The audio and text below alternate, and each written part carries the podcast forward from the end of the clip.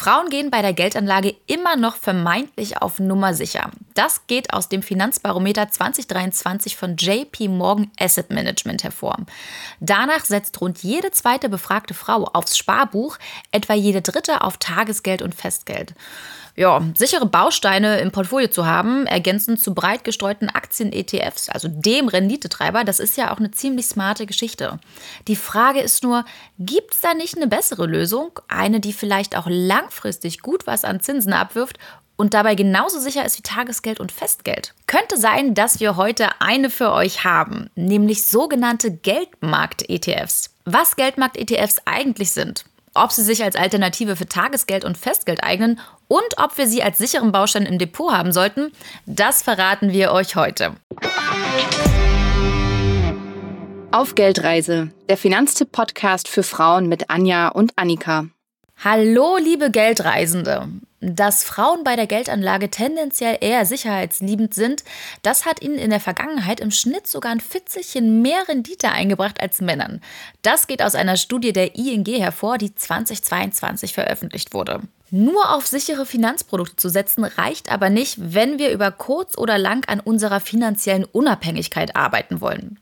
Unser bisheriger Tipp von Finanztipp lautete, setzt beim Vermögensaufbau auf Tagesgeld, Festgeld und Aktien-ETFs. Also auf einen Mix bestehend aus zwei sicheren Bausteinen und einem Renditetreiber, der aber auch mit einem gewissen Risiko daherkommt. Was ich mich zuletzt aber tatsächlich immer mal wieder gefragt habe, geht es nicht vielleicht auch anders, vielleicht sogar noch ein bisschen besser? Also habe ich recherchiert und bin über sogenannte Geldmarkt-ETFs gestolpert, die mir als sinnvolle Alternative zu Tagesgeld angepriesen wurden.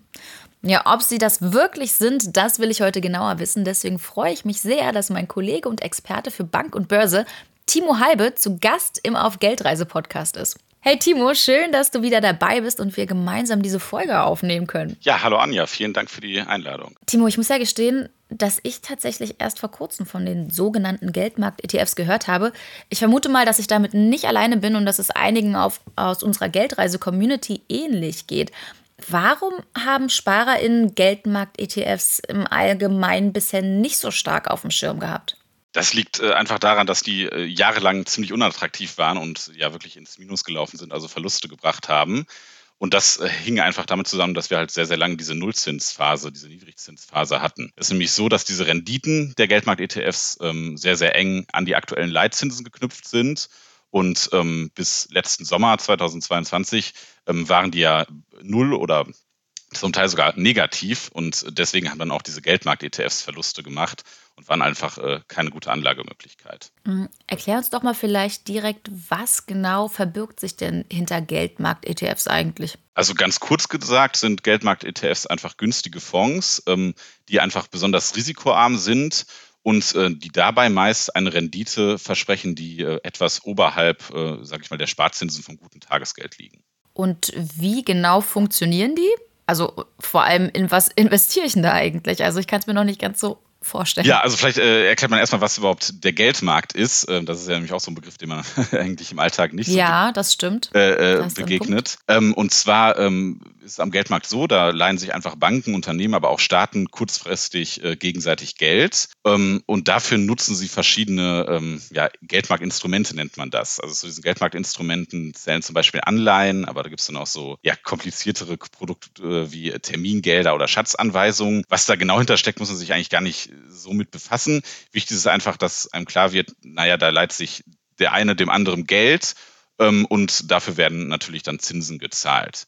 Und wichtig, ähm, diese Leihe findet halt wirklich unter, äh, über eine kurze, sehr kurze Laufzeit statt. Es sind halt höchstens 13 Monate Restlaufzeit, die diese, diese Kredite dann haben, aber größtenteils äh, laufen die noch deutlich kürzer, also zum Beispiel monatlich, manche sogar nur wöchentlich oder es gibt auch dann die Variante, dass das wirklich ein täglicher Kredit gibt. Und die Renditen dieser Geldmarkt-ETFs ähm, entstehen dann quasi durch den Zinsen des Geldmarktes. Das heißt, ich investiere tatsächlich, wenn ich mir einen Geldmarkt-ETF zulege, in ganz, ganz viele verschiedene Geldmarktinstrumente, unter anderem auch quasi in, in Festgeld, was ja eigentlich auch dazu gehört.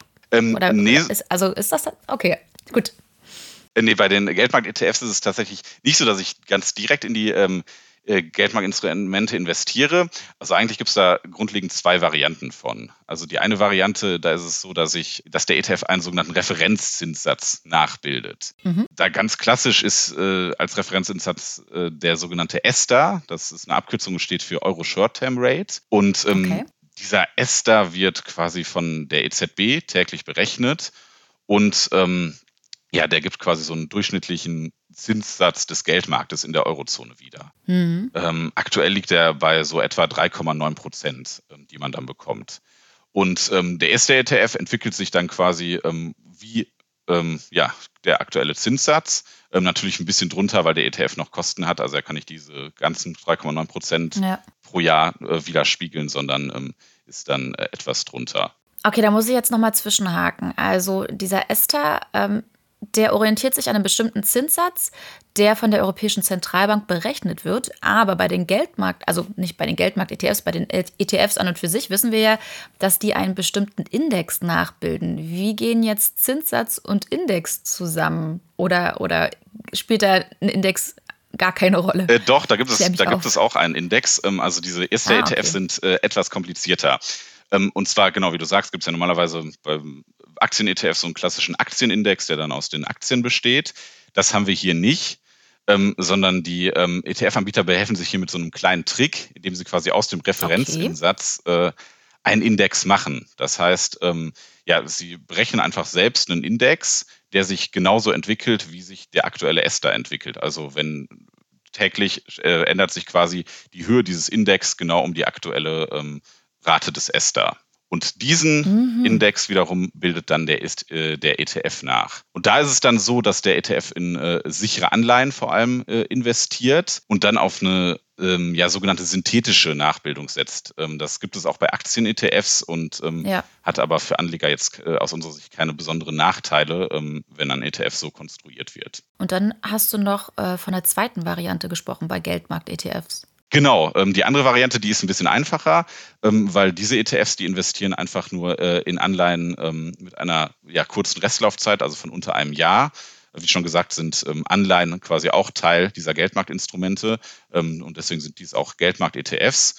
Und ähm, da ist es dann einfach so, dass es einen Anleihenindex gibt, so wie es äh, ja einen Aktienindex gibt, der einfach aus verschiedenen Anleihen entsteht und der ETF äh, entwickelt sich dann genauso wie ja, dieser Anleihenindex. Falls ihr noch mal ein bisschen mehr über Anleihen wissen wollt, wir haben dazu bei der Geldreise schon eine Folge, sogar eigentlich zwei aufgenommen. Wir verlinken die euch in den Show Notes.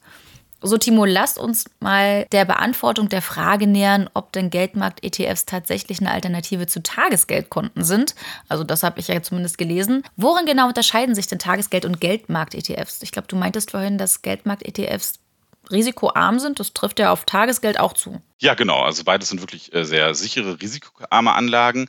Vielleicht ganz grundsätzlich muss man sich natürlich klar machen, beim Tagesgeld habe ich halt einfach ein Bankkonto, wo ich mein äh, Geld einzahle und das unterliegt dann auch der gesetzlichen Einlagensicherung. Das heißt, wenn die ähm, Bank pleite geht, dann sind bis zu 100.000 Euro für mich geschützt. Das heißt, die bekomme ich dann ähm, ja, ausgezahlt. Und ein Geldmarkt-ETF ist wiederum natürlich kein Bankkonto, sondern ein Fonds, äh, von dem man dann Anteile erwirbt als Anleger und ähm, der dann quasi das Geld ähm, ja in verschiedene Wertpapiere investiert. Und deswegen gibt es da keine Einlagensicherung, aber so etwas ähnliches, das nennt sich Sondervermögen. Also das mhm, heißt, ja. der ETF-Anbieter muss quasi ähm, ja, die äh, Wertpapiere des ETFs getrennt von seinem Vermögen lagern. Und ähm, selbst wenn der ETF-Anbieter dann pleite geht, ähm, ja, hat das mit dem ETF nichts zu tun. Also meine Wertpapiere bleiben weiter bestehen. Lass uns mal zum nächsten Punkt kommen, zur Rendite. Wie sieht denn das da aus? Tagesgeld, Geldmarkt, ETFs? Liegt da irgend, irgendein Produkt weiter vorne oder unterscheiden die sich da kaum? Ja, vielleicht noch ganz kurz ein Wort zur Sicherheit. Es gibt nämlich einen Punkt, den man bei den Geldmarkt-ETFs natürlich schon nennen muss. Das ist nämlich, dass es natürlich schon passieren kann, dass die ähm, Herausgeber der Anleihen, die diese ETFs halten, ähm, pleite gehen. Aber da muss man halt sagen, dass das wirklich sehr, sehr unwahrscheinlich ist, weil das halt wirklich Anleihen von Staaten sind und äh, die eine sehr, sehr gute wirtschaftliche Lage haben. Also dass äh, dieses Szenario wirklich äh, ganz unwahrscheinlich ist und deswegen quasi die ETFs auch ähm, wirklich als risikoarm gelten. Okay, jetzt habe ich vorweggegriffen. Jetzt aber Rendite. Ja, sehr, wie sieht es mit der Rendite aus? Sehr gerne. Genau, bei der Rendite, da haben wir uns mal angeguckt, ähm, wie sich ähm, ja so ein Geldmarkt-ETF seit der Zinswende, also seit dem Sommer 2022 entwickelt hat, quasi ein Jahr ab Juni 2022 und ähm, im Vergleich dazu Tagesgeld. Und da war das Ergebnis, dass man mit so einem ähm, ISTA-ETF, den ich ja eben schon erwähnt habe, so auf 1,7 Prozent ähm, Rendite gekommen ist. Mhm. Und ähm, ja, beim Tagesgeld, wenn man quasi immer wieder gewechselt ist zwischen den besten Angeboten, weil das muss man dazu sagen, dass man ähm, ja da dann durchaus wechseln muss, um wirklich äh, immer bei den besten Zinsen dabei zu sein, ähm, lag die Rendite bei 1,4 Prozent, also etwas drunter. Das ist jetzt natürlich, muss nicht immer so sein, dass, äh, dass die Renditen des ETFs ein bisschen besser sind. Aber das ähm, ja, ist grob wirklich eine Orientierung, die man sich orientieren kann. Auf jeden Fall, dass sie auf einem äh, Niveau vom guten Tagesgeld sind, wenn ich halt immer wieder hin und her wechsle. Ja, also Tagesgeld-Hopping, ähm, wer da Spaß dran hat, ist bestimmt ja. eine gute Sache. Aber ansonsten kann es bestimmt auf Dauer auch nervig sein. Du sag mal, aber grundsätzlich bin ich doch mit Tagesgeld auf jeden Fall flexibler, oder? Ja, genau. Also wenn ich natürlich äh, beim Tagesgeld Geld äh, ein- und auszahlen will, dann muss ich einfach nur eine Überweisung tätigen und dann habe ich relativ schnell mein Geld auf dem Girokonto verfügbar. Das geht beim Geldmarkt-ETF nicht ganz so schnell, denn da muss ich natürlich immer einen ähm, Kauf und Verkauf tätigen meiner ETF-Anteile. Aber das ist jetzt auch nicht so, dass das jetzt irgendwie Wochen dauert, sondern innerhalb von so drei, vier Tagen äh, habe ich dann ähm, ja mein Geld auch auf jeden Fall auf dem Girokonto, je nachdem, wo ich dann natürlich auch mein Depot liegen habe und so weiter. Ähm, aber es ist natürlich einfach ein bisschen aufwendiger, da jedes Mal Geld zu entnehmen und man kann nicht einfach wie beim Tagesgeld ähm, Überweisungen tätigen. Hm. Und ein Punkt, den wir nicht ähm, vernachlässigen sollten, sind die Kosten, weil die drücken ja dann letztendlich schon unsere Rendite beim Geldmarkt-ETF, ne? Genau, absolut. Natürlich hat äh, so ein Geldmarkt-ETF auch äh, Kosten, einmal laufende Kosten und dann natürlich aber auch, was, was der entscheidende Punkt ist, natürlich die Kosten, die ich habe, wenn ich ähm, ja, Anteile kaufe und verkaufe, also die Ordergebühren, die ich dabei zahle. Ähm, weil wenn die natürlich zu hoch sind, dann äh, bringt mir natürlich die Rendite ähm, des Geldmarkt-ETFs auch nicht. Also da ist dann wirklich wichtig darauf zu gucken, dass man ähm, ja bei einem günstigen Depot ist, ähm, wo man keine hohen Ordergebühren zahlt, ähm, weil sonst ja ähm, frisst das äh, die Renditen dann auf. Jetzt mal unabhängig vom, vom Depot, von den Depotgebühren, ähm, mit wie viel muss ich denn da rechnen bei Geldmarkt-ETFs, wenn, wenn ich die kaufe? Also was für Kosten? Ja, genau. Okay, also die ähm, äh, laufenden Kosten von so Geldmarkt-ETFs liegen so bei 0,1 Prozent pro Jahr. Also okay. das ist wirklich mhm. ja wenig. Ähm, also zum Vergleich bei den Aktien-ETFs sind wir ja meistens so bei 0,2 Prozent und höher. Genau, und äh, ja, dann beim Kauf und Verkauf ähm, äh, kann man dann quasi, gibt es Depotanbieter, wo man wirklich für 0 Euro den Kauf und Verkauf tätigen kann und aber auch welche, wo man ein bisschen höher ist, wo man dann irgendwie so bei 10 Euro dabei ist. Kommt natürlich letztlich auch sehr auf die äh, genaue Anlagesumme an. Also es lohnt sich natürlich mehr größere Summen zu investieren ähm, mhm. als kleinere. Vielleicht an der Stelle schon mal ein kleiner Teaser. Timo hat sich diverse Geldmarkt-ETFs und Fonds angeschaut und ähm, gibt euch ganz zum Schluss noch ein paar Empfehlungen. Also bleibt unbedingt dran. Aber erstmal würde ich ganz gerne wissen, für wen sind denn jetzt Geldmarkt-ETFs was und wer bleibt lieber beim Tagesgeldkonto? Ja, du hast es eben schon angesprochen, das Thema äh, Tagesgeld-Hopping. Das ist nämlich eigentlich ja. so der große Vorteil, den die Geldmarkt-ETFs bieten. Ich bin halt quasi immer nah am aktuellen Zinssatz dran, an den besten Zinsen und muss mich quasi nicht darum kümmern. Also muss nicht immer wieder ähm, ja, gucken, welche Bank bietet jetzt vielleicht noch besseres Angebot und muss dann da das äh, neues Konto eröffnen. Das ist ja dann auch immer mit, äh, ja, damit verbunden, dass ich mich identifizieren muss und so weiter. Ich weiß nicht, ob du das häufig machst, aber ich bin da auch kein Fan von. Nee. Ähm. Ich bin ganz froh, ich habe mir letztens ein neues Tagesgeldkonto äh, eröffnet und ähm, habe nicht auf die sechs Monate geachtet, sondern ein bisschen langfristiger geschaut und bin da ganz happy. Auch natürlich die Finanztipp-Empfehlung, ganz klar. Aber dass ich endlich mal wieder ein ordentlich verzinstes Tagesgeldkonto hatte, weil das hatte ich jetzt lange, lange nicht. Genau, und also das sollte man halt auf jeden Fall machen, dass man wenigstens einmal zu einem wirklich guten Angebot, dauerhaft guten Angebot wechselt, wenn man dann beim Tagesgeld bleibt.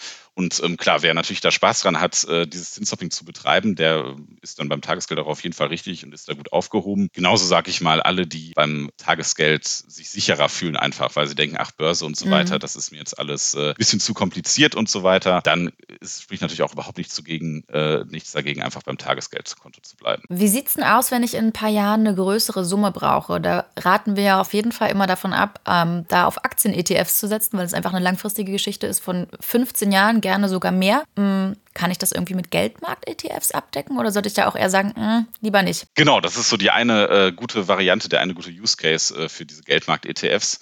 Also wenn ich jetzt irgendwie weiß, ich habe in vier, fünf Jahren eine größere Investition, ich will zum Beispiel mein Haus sanieren oder ähnliches, ähm, dann sind die Geldmarkt-ETFs dafür wirklich super geeignet, ähm, weil sie halt wirklich sehr risikoarm sind, aber halt wirklich eine gute Rendite nach dem aktuellen Zins, nah am aktuellen Zinsniveau abwerfen. Ja, das ist aber auch, glaube ich, nochmal ein ganz gutes Stichwort, ne? Aktuelles Zinsniveau. Das müssen wir ja dann auf jeden Fall bei den Geldmarkt-ETFs trotzdem im Blick behalten. Genau, absolut. Also, ähm, weil den Geldmarkt-ETFs gibt es quasi einen Punkt. Also man kann sie quasi, man kann für ein paar Monate sein Geld investieren, man kann es auch 20 Jahre an sich drin liegen lassen.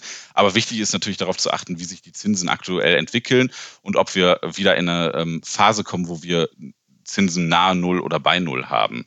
Weil da haben wir dann wirklich das Problem, dass die äh, Geldmarkt-ETFs dann, habe ich ja eben schon beschrieben, das war dann bis Sommer 2022 auch der Fall, äh, wirklich Minus machen. Und da mhm. fahre ich dann mit einem Tagesgeldkonto besser, weil ich dann eben ähm, ja da nicht ins Minus gehen kann, sondern da kriege ich dann äh, im schlimmsten Fall gar keine Zinsen, aber mache keine Verluste. Ähm, und in diesem Fall sollte man dann auf jeden Fall umschichten, aber ähm, natürlich kriegt man das natürlich auch recht frühzeitig mit, wenn die Zinsen wieder in diesen Bereich fallen. Okay, also auf jeden Fall schon mal vermerkt, Zinsniveau trotzdem im Blick behalten und sollte es fallen, Geld lieber umschichten auf, aufs Tagesgeldkonto, das ist besser aufgehoben. Selbst wenn es bei beiden Varianten keine Zinsen gibt, gibt, beim Tagesgeldkonto kann ich wenigstens nicht ins Minus gehen. Das ist ja schon mal ganz gut. Mm, aber was wir ja immer so sagen, Tagesgeldkonto ist auf jeden Fall eine absolute Empfehlung, um dort den Notgroschen zu parken. Wäre jetzt wahrscheinlich auch nicht so sinnvoll, den Notgroschen in Geldmarkt-ETF zu stecken, oder? Ja, genau. Also ganz auf Tagesgeld sollte man wirklich nicht verzichten. Einfach, wie ich schon erklärt habe, weil man äh, beim Tagesgeld einfach schneller an das Geld rankommt.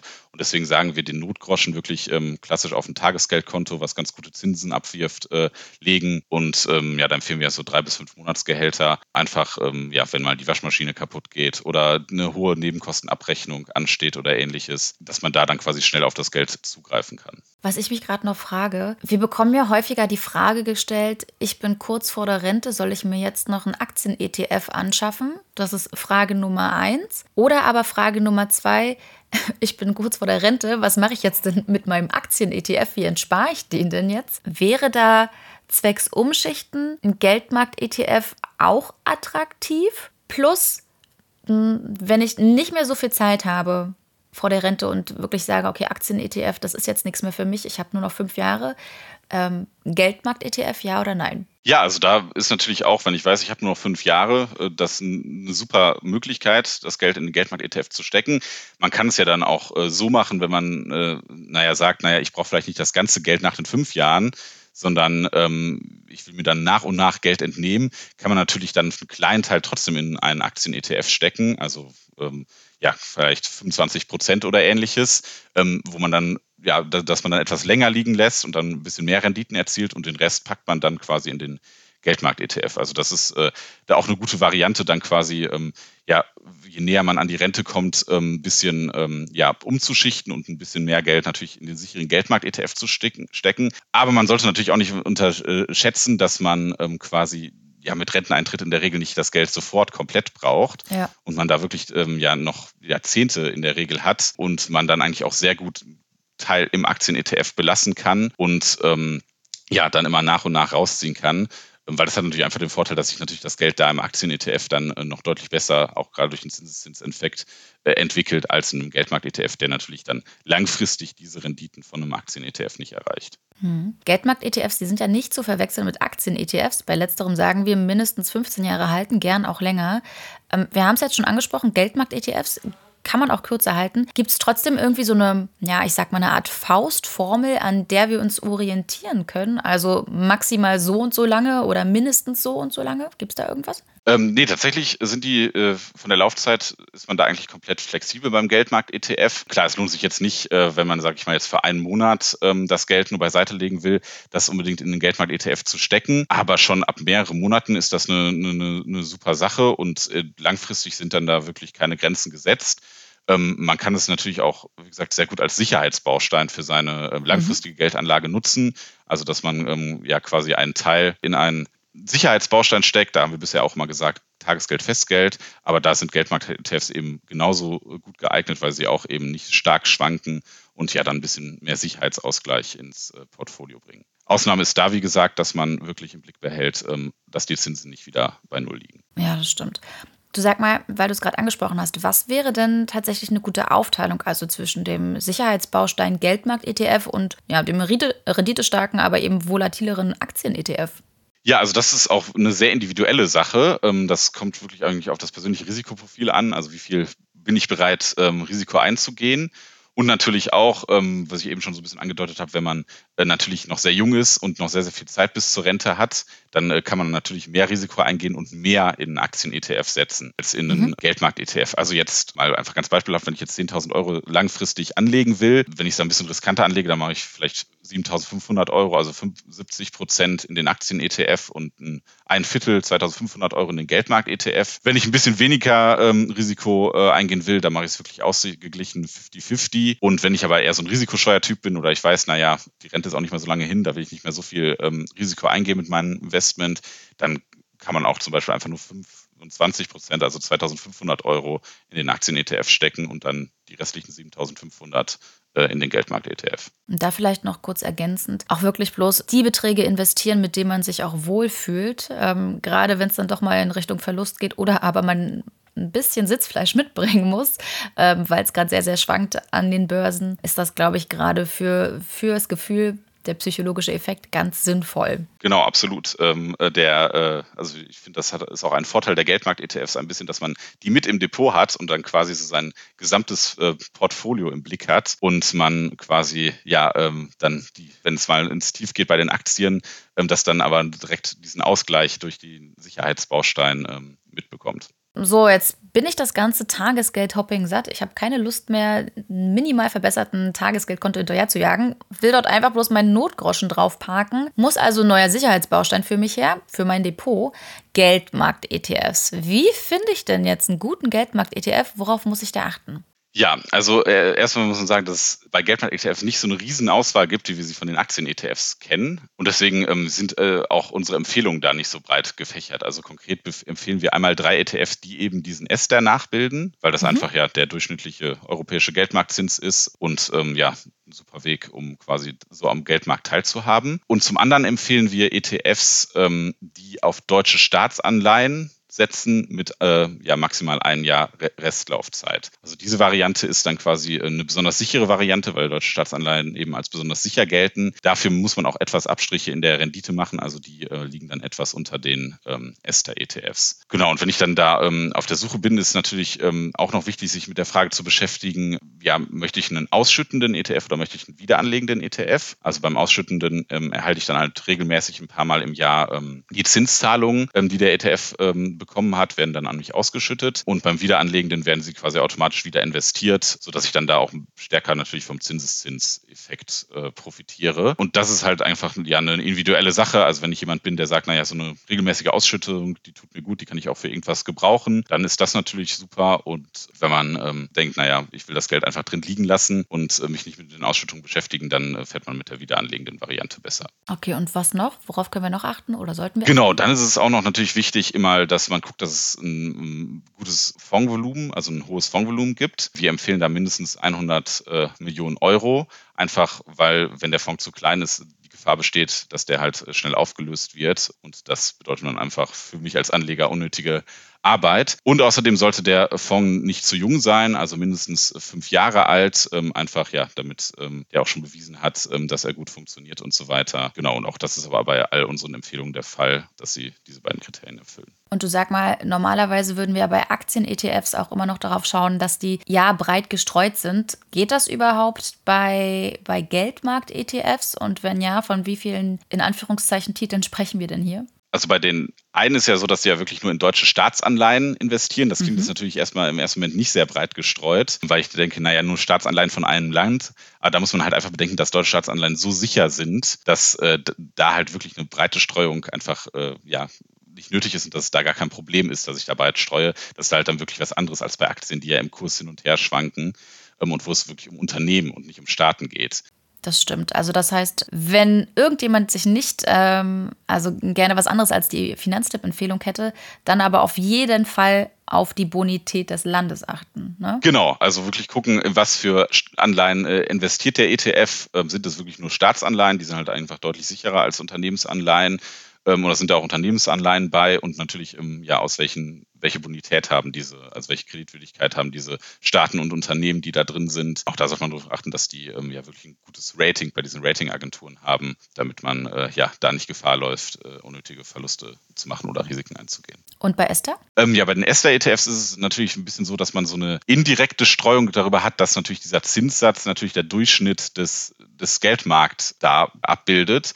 Also das heißt, wenn irgendwie auf dem Geldmarkt eine Bank irgendwie pleite gibt, ein Unternehmen, eine Transaktion nicht stattfindet, dann wird quasi hat das keine großen Auswirkungen auf den ESTA. Mhm. Und an sich investieren natürlich diese ETFs auch eben in, auch in Staatsanleihen. Da ist dann nicht nur Deutschland bei, sondern aber auch andere Länder, aber die ebenfalls ähm, auch eine sehr, sehr gute Bonität haben. Und Timo, du hast es ja gerade schon so ein bisschen durchklingen lassen. Du hast dir ja vor kurzem nicht nur Geldmarkt-ETFs, sondern auch über 90 aktiv gemanagte Geldmarktfonds genauer angeschaut, damit Finanztipp auch wirklich guten Gewissens Empfehlungen aussprechen kann. Wieso empfehlen wir denn keine der aktiven Fonds? Ja, das hat eigentlich letztlich ähm, dieselben Gründe, warum wir auch keine aktiven Aktienfonds empfehlen, ähm, weil wir da eigentlich die gleichen Dinge, als wir uns die angeguckt haben, festgestellt haben, wie bei den Aktienfonds, nämlich zum einen, dass sie einfach ähm, ja unnötig teuer sind, einfach also höhere Kosten haben also die laufenden Kosten sind da oft ähm, doppelt so hoch als bei so einem äh, Geldmarkt-ETF. Und zum anderen ähm, ist es auch einfach so, naja, dass, dass, dass die halt wirklich ja von ihren Anlagerichtlinien ähm, aus unserer Sicht äh, doch sehr intransparent sind und irgendwie mir für mich als Anleger überhaupt nicht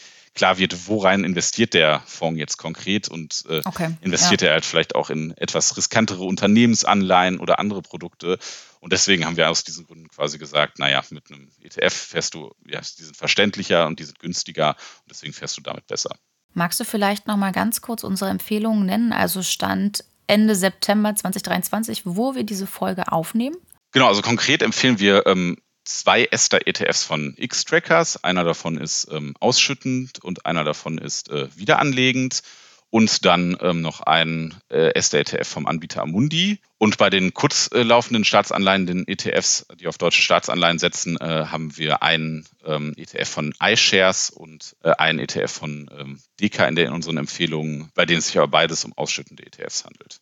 Ja, warum unsere Empfehlungen unsere Empfehlungen geworden sind, das lest ihr übrigens im Ratgeber von Timo zu den Geldmarkt-ETFs. Den Link, den findet ihr in den Shownotes und da erfahrt ihr auch noch ein bisschen mehr über unsere Empfehlungen. Und Ihr Lieben, bitte wirklich nochmal in den Ratgeber schauen. Kann ja sein, dass ihr die Folge doch deutlich später anhört und Timo da nochmal dran war und festgestellt hat, ah, es ist noch eine Empfehlung dazugekommen, damit ihr da up to date seid. Also gerne da mal reinschauen.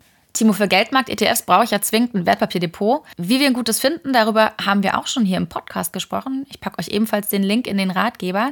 Mm, was ich mich jetzt frage, bekomme ich denn auch tatsächlich die Geldmarkt-ETFs überall, also vor allem auch bei unseren Empfehlungen, egal ob Neobroker, Direktbanken oder Filialbanken? Ja, grundsätzlich kann man die äh, bei allen Depotanbietern erwerben, wo man quasi auch ähm, an der Börse handeln kann, weil die eben börsennotiert sind und ich die klassisch über die Börse kaufe. Wichtig ist ja natürlich wirklich, weil du ja auch gerade Filialbanken das sagtest, auf die Orderkosten zu achten. Oh ja, die sind meist sehr teuer. Genau, genau, die sind meist ja. sehr teuer und da lohnt sich das dann wirklich nicht. Also wenn ich irgendwie 1000 Euro investiere, habe 3% Rendite pro Jahr, also 30 Euro Rendite und habe dann aber, will nach einem Jahr wieder verkaufen, habe dann für Kauf und Verkauf irgendwie 15 Euro Kosten jeweils, dann ähm, ja, habe ich die Rendite natürlich schon, schon weg und aufgefressen. Okay, also halten wir schon mal fest, ähm, beim Kauf darauf achten, dass wir auf jeden Fall ein Depot mit geringen bis keinen Kosten haben. Worauf noch achten? Ja, ansonsten gelten eigentlich so dieselben Regeln wie beim Aktienkaufen. Wichtig ist äh, bei Geldmarkt-ETFs eigentlich besonders, dass man ähm, darauf achtet, tagsüber wirklich zu handeln. Also wenn äh, ja die größte deutsche Börse Xetra geöffnet hat, weil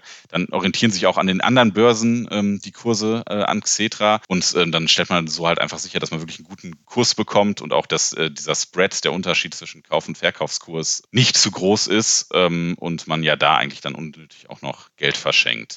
Das stimmt. Und nicht am Wochenende und an Feiertagen. Genau, natürlich, ja. Also tagsüber, äh, werktags, also wirklich an Börsentagen, ähm, gucken, dass dann da auch, äh, ja, Xetra geöffnet hat. Genau, und dann ist natürlich ähm, neben dem normalen Kauf auch genauso möglich bei Geldmarkt-ETFs, dass man ähm, einen Sparplan einfach einrichtet. Also wenn ich weiß, dass ich regelmäßig da Geld reinlegen will, dass ich einen Sparplan ähm, erstelle, wo dann quasi ja zum Beispiel monatlich ein gewisser Betrag ähm, automatisch in diesen ETF investiert wird. Das lohnt sich dann natürlich auch super bei ähm, Depotanbietern. Da gibt es ja einige, ähm, wo solche Sparpläne kostenlos, also ohne Ausführungsgebühr sind und ich dann quasi ja auch da keine unnötigen Kosten habe. Also Timo, ich kann nur sagen, vielen lieben Dank, dass du uns heute so einen detaillierten Überblick über Geldmarkt-ETFs gegeben hast. Was mich noch interessiert, hast du welche? Ja, tatsächlich habe ich letztens dann auch, ähm, weil ich dachte, ach Mensch, da bekomme ich ja äh, wirklich die guten Zinsen ohne viel Arbeit äh, meinen Sicherheitsbaustand für meine, meine langfristige Anlage umgeschichtet und habe jetzt äh, quasi auch von Tagesgeld bin ich auf Geldmarkt-ETF gewechselt. Und ich muss sagen, ich finde das schon sehr praktisch, wirklich da ähm, zu sehen, ja, in einem Depot das ganze Portfolio zu sehen. Also nicht nur die Aktien-ETFs und es ist irgendwie auch äh, ganz entspannt, einfach äh, bei diesem Geldmarkt-ETF zu sehen, wie der täglich so ganz langsam immer mehr steigt. Ähm, und das ist irgendwie so ein ganz entspannter Ausgleich zu den Kursen des Aktien-ETFs, die ja immer wieder hin und her springen. Wäre dann von dir noch die Empfehlung an unsere Community, ähm, dann tatsächlich auch nochmal öfter ins Depot zu schauen, einfach um das Zinsniveau besser im Blick zu behalten? Ich meine, du machst das ja beruflich, machen aber natürlich nicht alle. Wie ist das denn? Ähm, natürlich ähm, ja, kann man dadurch, dafür ins Depot schauen, aber natürlich ist jetzt wirklich so eine Nullzinsphase, wenn es dann wirklich äh, Zeit wäre, wieder auf Tagesgeld zu wechseln, die kommt ja nicht plötzlich, sondern da wären jetzt ja wieder, wieder einige äh, Zinssenkungen nötig. Ähm, so denke ich, dass man das auf jeden Fall mitbekommt. Also wenn man da wieder beim Leitzins Richtung äh, oder nah bei der Null ist, dann sollte man wirklich reagieren.